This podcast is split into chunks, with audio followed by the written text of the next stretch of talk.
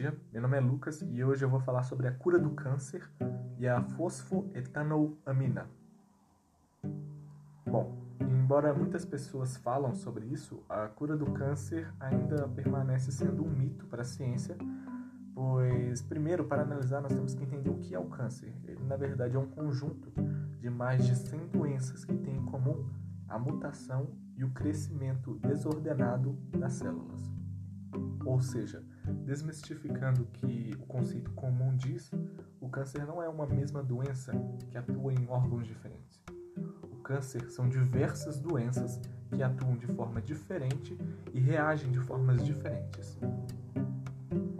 A fosfetanolamina ela é considerada uma pílula do câncer pois a função dela é destruir células programadas, impedindo a proliferação, no caso do câncer, de células cancerígenas e eliminando as células erráticas restantes.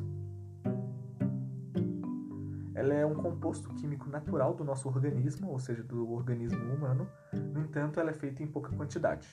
Em 1990, o químico Gilberto Orivaldo conseguiu sintetizá-la em um laboratório. No entanto, até hoje, a fosfoetanolamina sintética sintetizada por Gilberto não foi permitida no Brasil. Os motivos disso é porque a fosfoetanolamina é uma substância totalmente experimental que só teve resultados positivos em ratos.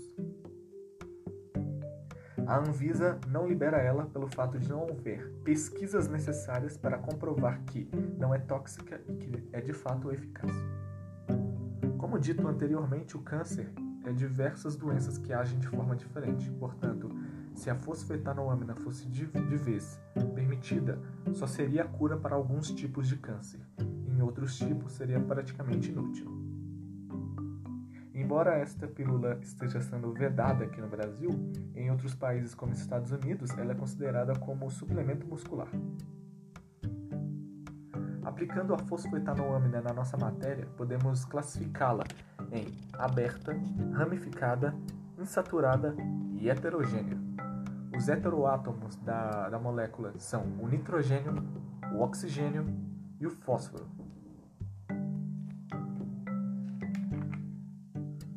Podemos perceber também na, na estrutura da molécula que há uma ligação dupla entre o oxigênio e o fósforo e dois carbonos primários.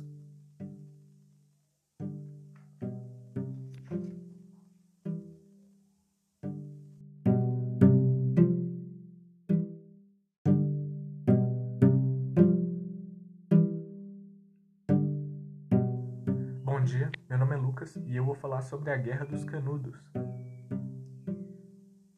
A Guerra dos Canudos foi um conflito armado que envolveu o exército brasileiro e o vilarejo de Canudos. Só que antes da gente entrar neste conflito, faz muito sentido a gente entender as causas dele.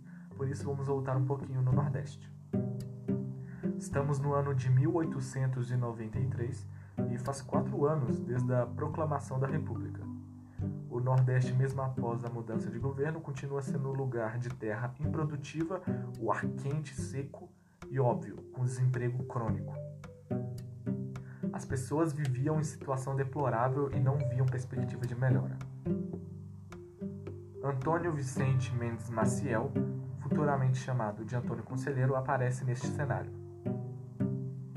Ele era um peregrino que ficava viajando entre vilas e vilarejos também como pedreiro, reconstruindo e construindo na ajuda de igrejas. Chegou a vagar por 20 anos pelos sertões e sertanejos, pregando uma mistura de doutrina cristã e popular. Não demorou muito para ele conseguir uma legião grande de fiéis. Ele chegou próximos às regiões de Canudos e rebatizou o local de Belo Monte. Ali mesmo ele iniciou seu vilarejo. Com o tempo, o povoado de Canudos, fundado com base religiosa e com os ensinamentos de Conselheiro, ganhou força e, em seu auge, é possível que tenha tido cerca de 5 mil casas e quase 25 mil habitantes. Era um lugar regido pelo trabalho coletivo e pelos ensinamentos de Conselheiro, e, obviamente, pelo ódio à República. Antônio Conselheiro criticava, mais do que tudo, a República e as inovações trazidas com ela, como o casamento civil e a separação do Estado da Igreja. Não demorou muito para a relação entre o governo e o conselheiro e o povoado de Canudo se complicar. Não se tem ao certo qual foi o estopim da guerra. Em alguns lugares dizem que foi uma encomenda de madeira que Antônio fez e que não chegou. Ele levou como afronta e foi tentar invadir uma cidade vizinha. Outros dizem que foi quando o povoado queimou impostos e papéis e documentos emitidos pelo governo. O governo, obviamente, levou como afronta e mandou o exército. Sobre o combate, podemos ter certeza que houve um total de quatro expedições. Sobre isso está garantido no livro Os Sertões de Euclides da Cunha, onde ele relata os horrores da guerra. Nesses quatro combates, de forma inusitada, o vilarejo de sertanejos inexperientes ganhou as três primeiras batalhas e só foi vencida na quarta. As quatro batalhas sempre foram descritas por Euclides, o autor do livro, como batalhas sangrentas e de carnificina. A terceira expedição, o massacre foi tão intenso que o próprio comandante das tropas foi morto no ato. Na quarta e última expedição, o exército inicia uma ofensiva com canhões explodindo a igreja e diminuindo o cerco. Os que se rendiam eram degolados, as mulheres e crianças eram tidos como espólios de guerra. Aqueles que ainda resistiam e se rebelavam, eles lutavam com o que podiam: paus, pedras, facões, entre outros. Estima-se que cerca de 10 mil soldados foram enviados para a guerra. Milhares de vidas foram perdidas dentre soldados e sertanejos.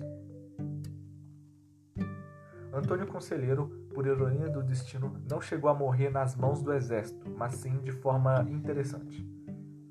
Durante a guerra, não era possível retirar os corpos mortos de seus aliados. Portanto, as doenças e os ratos traziam todas as doenças para dentro da vila. Antônio Conselheiro morreu de complicações intestinais durante a guerra.